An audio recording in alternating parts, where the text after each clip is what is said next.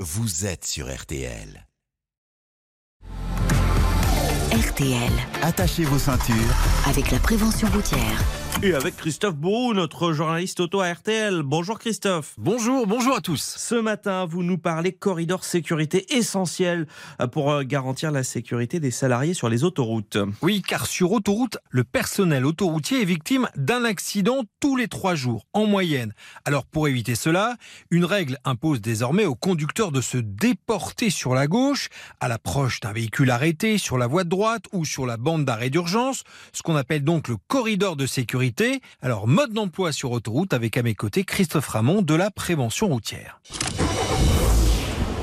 Devant nous, Christophe, situation fréquente. Un fourgon d'intervention sur le bas-côté. On doit respecter désormais ce qu'on appelle un corridor de sécurité. Oui, alors c'est un corridor virtuel qui est de la largeur d'une voie de circulation. Donc euh, on va euh, préserver une voie de circulation, on va se déporter, on laisse cette voie de circulation libre de tout véhicule.